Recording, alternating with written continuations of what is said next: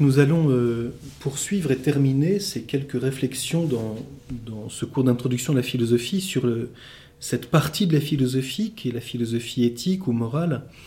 Et je voudrais préciser quelque chose pour qu'on voit bien la recherche proprement du philosophe dans ce domaine. Je dirais, il s'agit de, j'ai mentionné ça la fois dernière, pour le, monde dans lequel nous nous trouvons, de la recherche d'une éthique humaine fondamentale. Je dis bien fondamentale, et non pas une éthique ultime ou parfaite. Peut-être là, il serait intéressant de, rappeler une distinction, euh, à mon avis, très importante sur le plan philosophique. Il y a comme plusieurs niveaux d'éthique. Et euh, je, je, dirais les choses très rapidement en disant que si nous avions l'expérience de Dieu, ce qui n'est pas le cas sur le plan philosophique, l'éthique humaine serait immédiatement religieuse. C'est en ce sens que nous avons aussi des, des éthiques religieuses qui naissent euh, avec un élément de réflexion philosophique, mais dans un contexte de tradition religieuse. Je me souviens comme ça d'avoir euh, parcouru l'autobiographie de Gandhi et qui clairement quand il montre, quand il montre comment il a fait certains choix dans sa vie, la manière dont il réfléchit, etc., euh, réfléchit dans un contexte religieux. Alors, l'éthique humaine religieuse, euh, si, elle est, si nous avions l'expérience de Dieu sur le plan philosophique, euh, l'éthique serait immédiatement religieuse. Et je crois que c'est le problème qu'a posé quelqu'un comme Lévinas, par exemple. On se rappelle aussi la parole de Dostoïevski.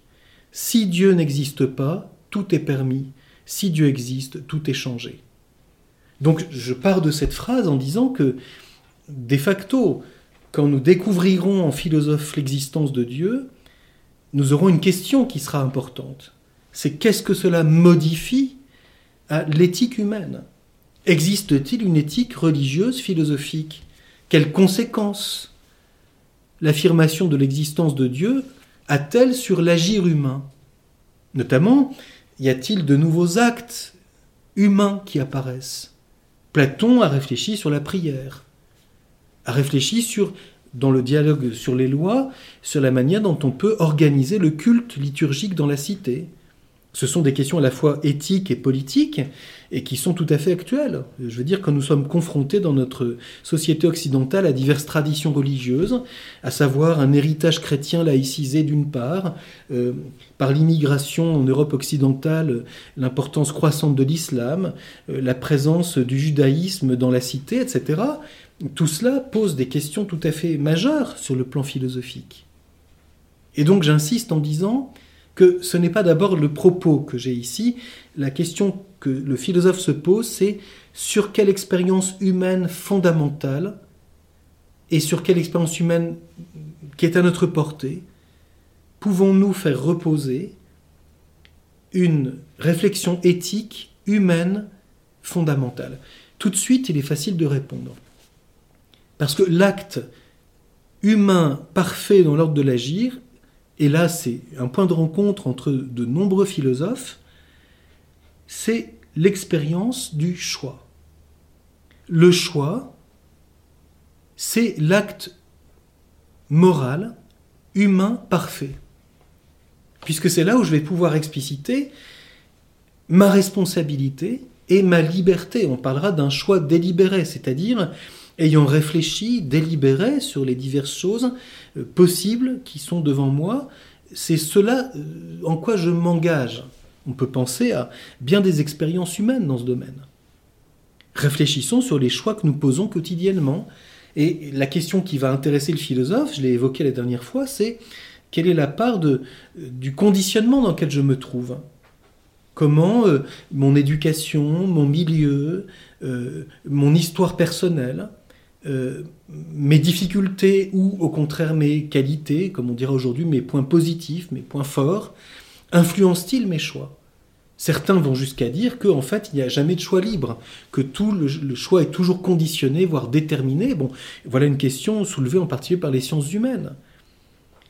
Euh, alors, il y a là peut-être un scepticisme, mais la question qui intéresse le philosophe, c'est où émerge le choix personnel de quelqu'un qui fait qu'on peut dire, là, il y a un acte humain dans l'ordre de l'agir volontaire qui comporte une responsabilité et une liberté personnelle. C'est bien moi qui pose ce choix. Et voilà pourquoi on peut me dire que j'en suis responsable. La responsabilité morale est une propriété du choix, de même la liberté. Donc voilà d'où je peux partir. Je vais un peu plus loin. Le choix humain, volontaire, libre et responsable le plus parfait, c'est celui qui porte non pas sur une cravate ou une paire de chaussettes, mais sur une personne humaine. Et c'est pourquoi l'expérience de l'amitié est au cœur d'une éthique philosophique fondamentale.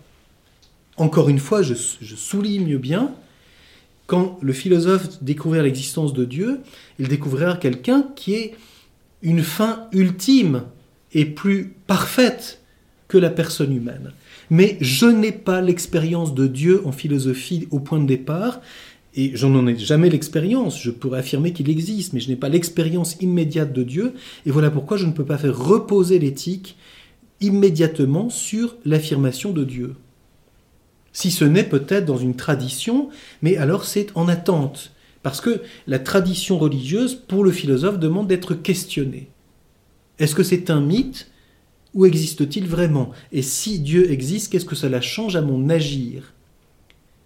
Dieu n'est pas, contrairement à ce que certains s'imaginent, celui qui me dicte ma conduite à titre négatif ou positif d'ailleurs. On sait combien certains ont, réagi violemment contre cette façon de transmettre une image de Dieu comme celui qui nous impose un agir, une morale, et qui nous surveille. Sartre dit explicitement qu'il est devenu athée quand, ayant reçu de sa grand-mère Sévenol ce genre de conception, il a dit, puisque c'est comme ça, j'agis librement en dehors de cette présence.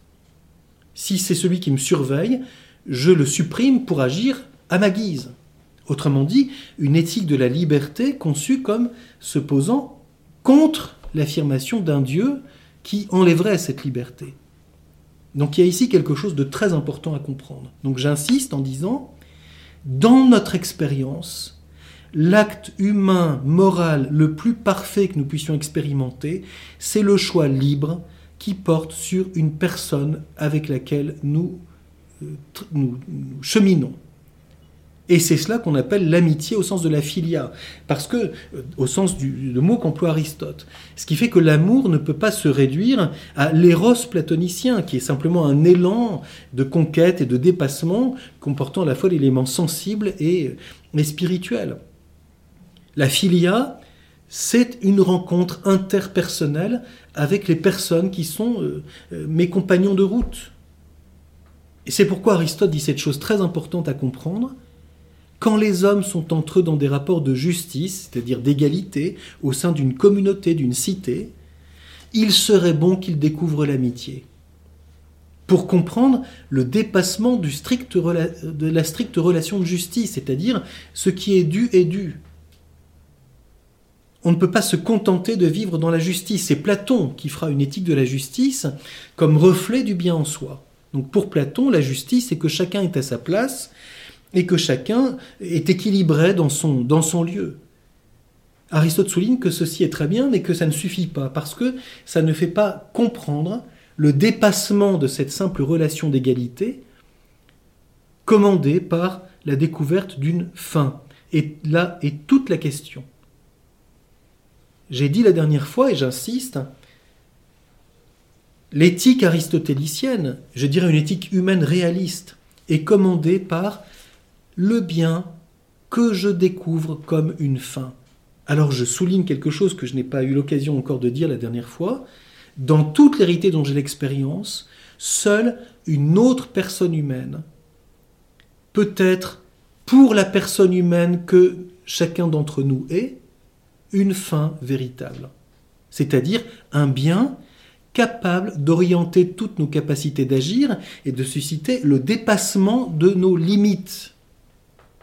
Il y a ici une question qui pourrait se poser, qui est tout à fait euh, intéressante et qui poserait des quantités de questions sur les rapports entre l'éthique et la métaphysique, c'est pourquoi ne suis-je pas à moi-même ma propre fin?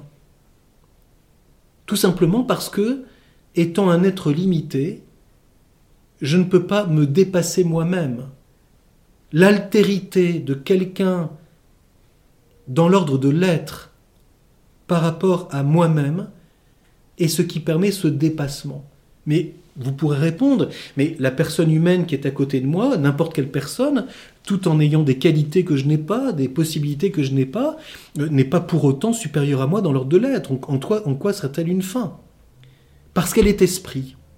Et que sa dimension personnelle dans la recherche du bien et de la fin et de la vérité comporte un dépassement que je n'ai pas moi-même. Et ceci est capital à comprendre pour avoir ici une éthique, j'allais dire, pour prendre un langage un peu psychologique, extrêmement positive. C'est-à-dire, dans toute personne humaine qui cherche authentiquement la vérité et qui cherche à aimer, il y a quelque chose qui me dépasse. Et voilà pourquoi on peut être exigeant avec une personne en disant que ce n'est pas ses défauts ou ses travers qui sont ce qui explique ce qu'elle est, mais c'est son orientation vers sa fin. Et c'est ça qui fait son originalité, son caractère, euh, euh, on pourrait dire, euh, qui ne peut pas être répété. La dignité unique de chaque personne humaine repose sur cela. Cette relation entre son être individuel, unique, c'est quelqu'un d'autre, et son esprit, capable du vrai et du bien, capable de chercher la vérité et d'aimer. Et c'est cela qui fait que quelqu'un peut être pour moi une fin. Certes une fin qui n'est pas absolue, car cet être demeure lui-même limité. Mais là, je, n'entre pas plus dans cette question qui, comme telle, dépasse pour le moment l'éthique. Ce sera bien entendu le, le, chemin de dépassement vers la question de celui qui est premier dans l'être et qui sera fin ultime de tout. Mais pour le moment, je souligne, Parmi toutes les réalités dont j'ai l'expérience, pour moi qui suis une personne humaine, seule une autre personne peut être capable d'être une fin, c'est-à-dire, selon l'expression que j'avais citée d'Aristote, et qui est très belle, peut toujours susciter un choix libre et jamais en vue d'autre chose. Et là, on voit quelque chose de très important. À la source du choix, ce qui préside au choix, c'est la découverte d'une fin d'une façon pratique. C'est ça qu'on appelle l'intention de vie. Une intention morale, c'est ce qui passe, c'est ce qui, porte sur la fin comme principe. Et comme le souligne Aristote, comme le reprendra en particulier Thomas d'Aquin, la fin est ce qui est la cause propre de l'agir. Si je choisis, c'est en fonction d'une fin. Et quand je souligne que le choix qui porte sur une autre personne humaine a quelque chose d'unique et que c'est le choix humain parfait, c'est justement parce que dans la personne euh, que je rencontre, dans l'expérience de l'amitié, s'unissent la fin et le moyen. Dans la personne de l'autre, quelque chose me dépasse. Et en même temps, je peux choisir cette personne comme celle avec qui je chemine pour aller moi-même vers ma fin l'ami étant, à la fois donc fin et moyen. Allons encore un peu plus loin. Ce choix, c'est celui dans lequel l'intelligence et la volonté, ces deux capacités qui sont en nous, sont le plus profondément unies et, je dirais, donnent à notre personnalité son caractère propre, ce qu'on appellera la personnalité morale de quelqu'un. Alors il y a ici quelque chose que sur le plan historique je peux juste euh, brièvement évoquer, sans pouvoir le développer pour le moment, mais je souligne l'importance de cette question. Pour les stoïciens, la personnalité morale, c'est le choix, la proairesis. Mais les stoïciens vont s'intéresser avant tout aux conditions de nos choix. Ce que j'évoquais en commençant cette réflexion. C'est-à-dire, on sait bien que, notamment chez Épictète, la grande distinction, c'est celle de ce qui dépend de moi et ce qui ne dépend pas de moi. Donc, autrement dit, c'est l'attention principale sur la liberté de nos choix. Quand je choisis ce qui est mon, le visage de ma personnalité morale, on voit quelqu'un à la qualité de ses choix sur le plan moral, et cette intuition des stoïciens est tout à fait juste. Le choix personnel de quelqu'un le révèle. Qu'est-ce que tu choisis? Dis-moi qui tu fréquentes et je te dirai qui tu es. Montre-moi la, qualité de ton choix. Mais les stoïciens vont s'intéresser principalement à la propriété du choix. C'est-à-dire, ce choix, je le pose en m'écartant de ce qui ne dépend pas de moi, cela, ceci, je dois en être libre. Je ne peux pas changer cela, eh bien, je ne m'y arrête pas. Alors que, et c'est ça qui est intéressant, Si nous poussons plus loin la réflexion et l'analyse, c'est là qu'on voit que les stoïciens restent dans une éthique de la propriété du choix, responsabilité et liberté. La question que pose le philosophe réaliste, c'est qu'est-ce qui est à la source de mes, de mes choix? Non pas d'abord ne pas dépendre de quelque chose que je ne peux pas changer, mais la fin, en vue de quoi j'agis et je vais, à partir d'un choix que je pose, user pratiquement de la fin que je poursuis.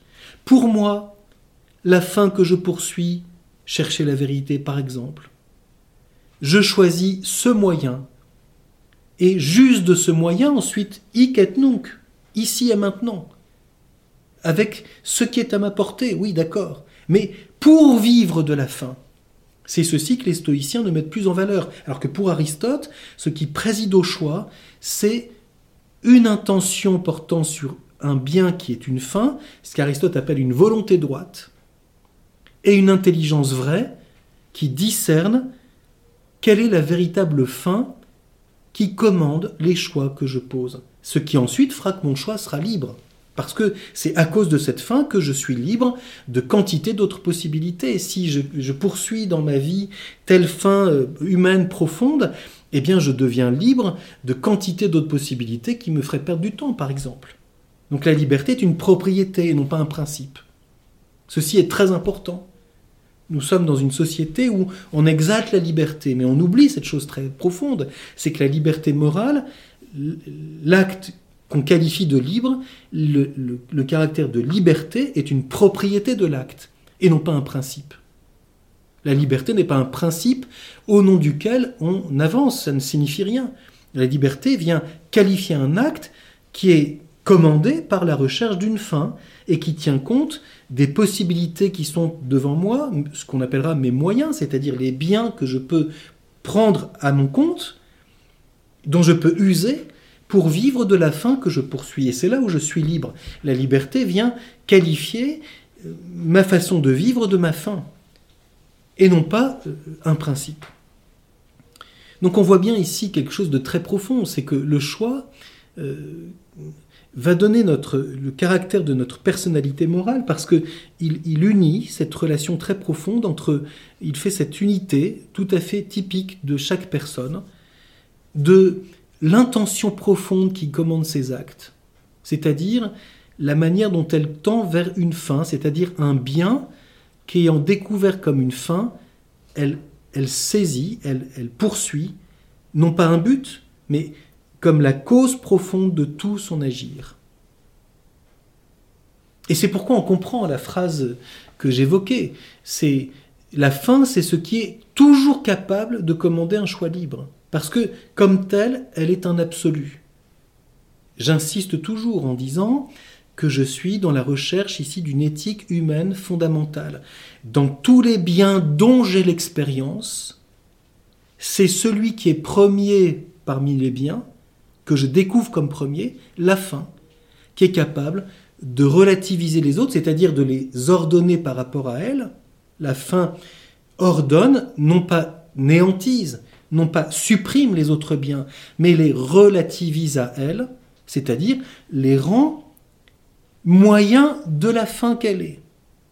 Quand je découvre un bien comme une fin, tous les autres biens deviennent des moyens, c'est-à-dire des biens dont j'use pour vivre de la fin, et je peux user de tout ce qui est à ma portée le temps, les moyens matériels, euh, l'aide d'une personne qui, chemine avec moi, qui me donne un coup de main, euh, le travail en commun, etc., euh, etc. Les vertus, tout cela sont des biens qui peuvent devenir ce dont je vis en vivant de la fin. La fin se donne analogiquement dans tous les moyens. En ce sens, rien n'est perdu, mais tout est ordonné. Et c'est là qu'on peut parler, en philosophie éthique, d'une sorte d'induction pratique qui ordonne de l'intérieur tous les biens qui sont à ma portée dont je peux user, dans la lumière de la découverte de la fin. Et c'est pourquoi Aristote souligne que, au principe d'un choix humain digne de ce nom, vraiment personnel, une intelligence vraie est nécessaire. Ce que, sur quoi je vais revenir dans un instant.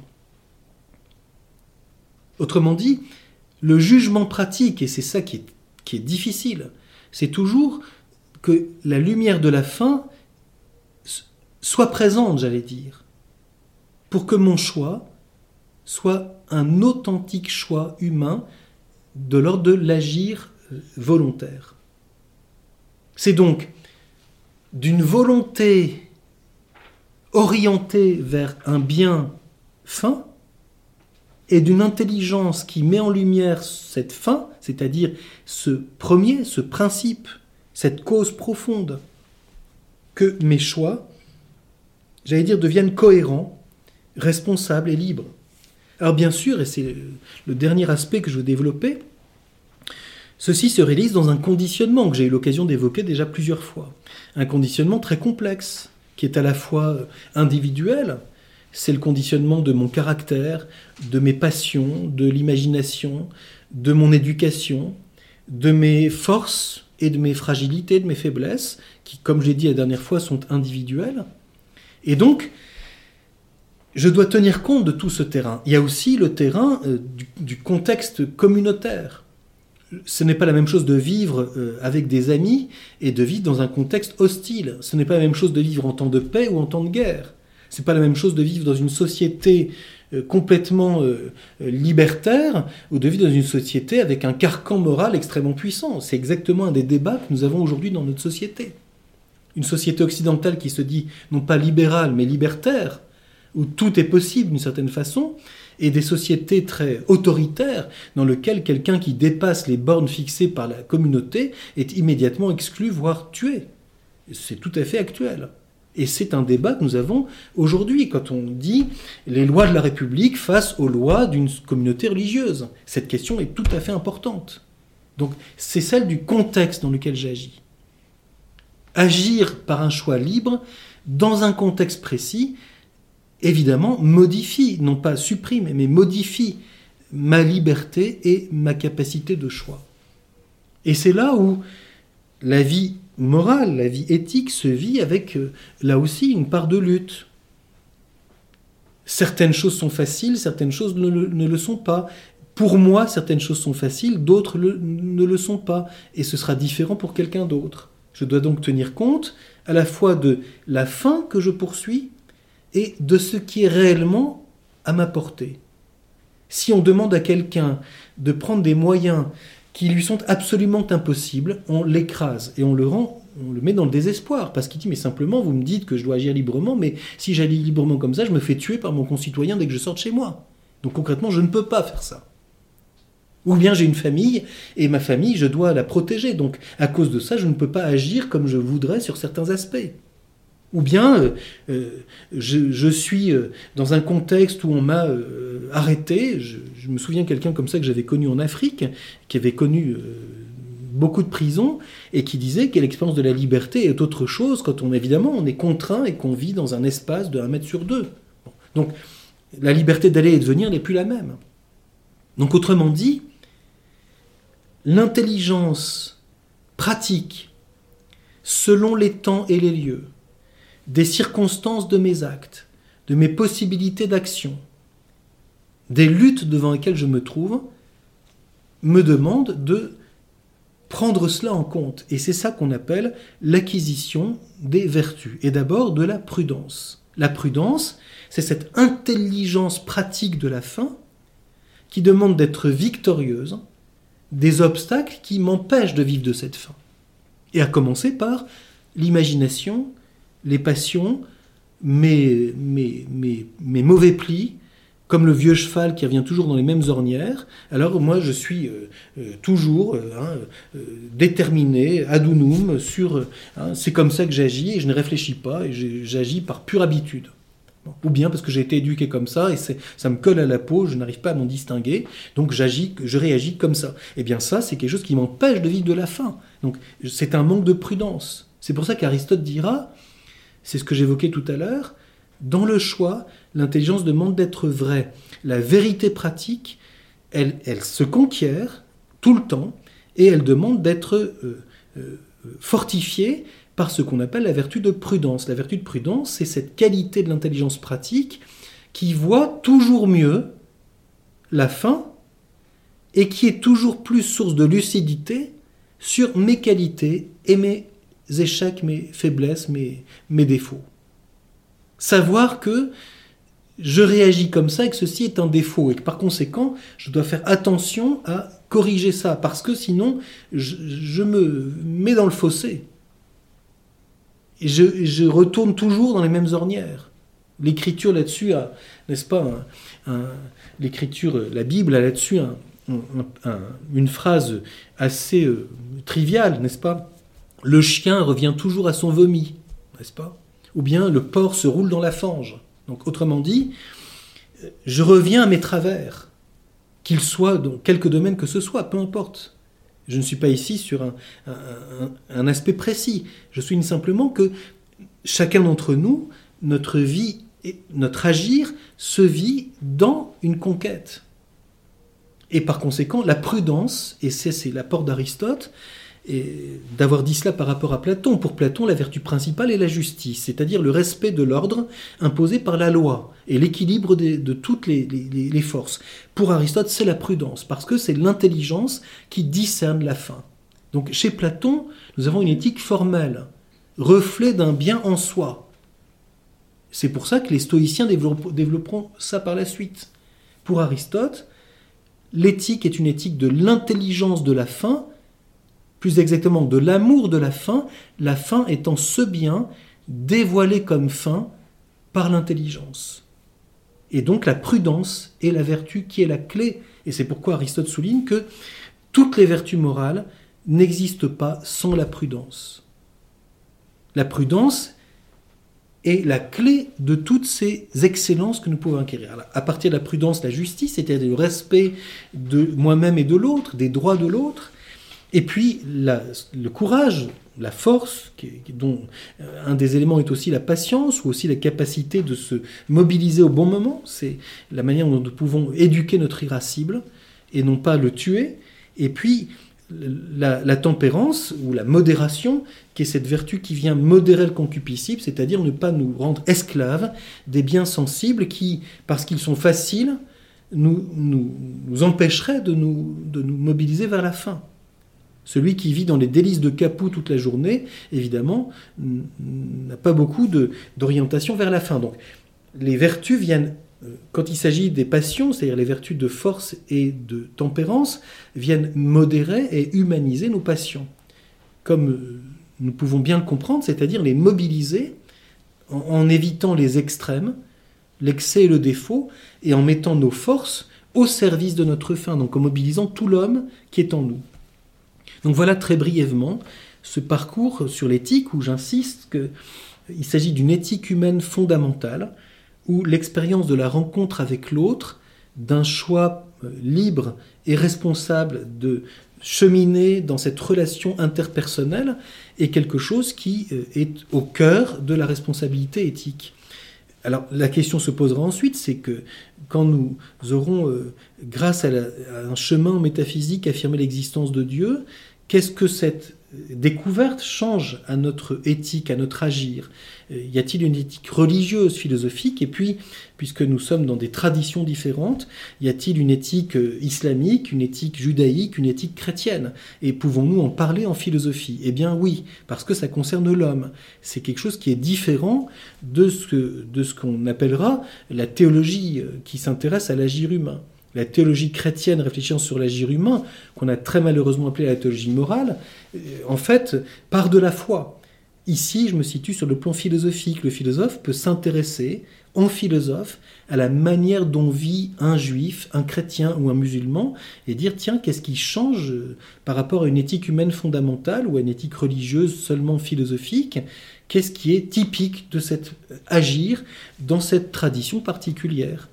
Et que peut-on dire philosophiquement pour euh, mieux comprendre la manière dont l'homme développe euh, la richesse de son agir envers lui-même et envers autrui?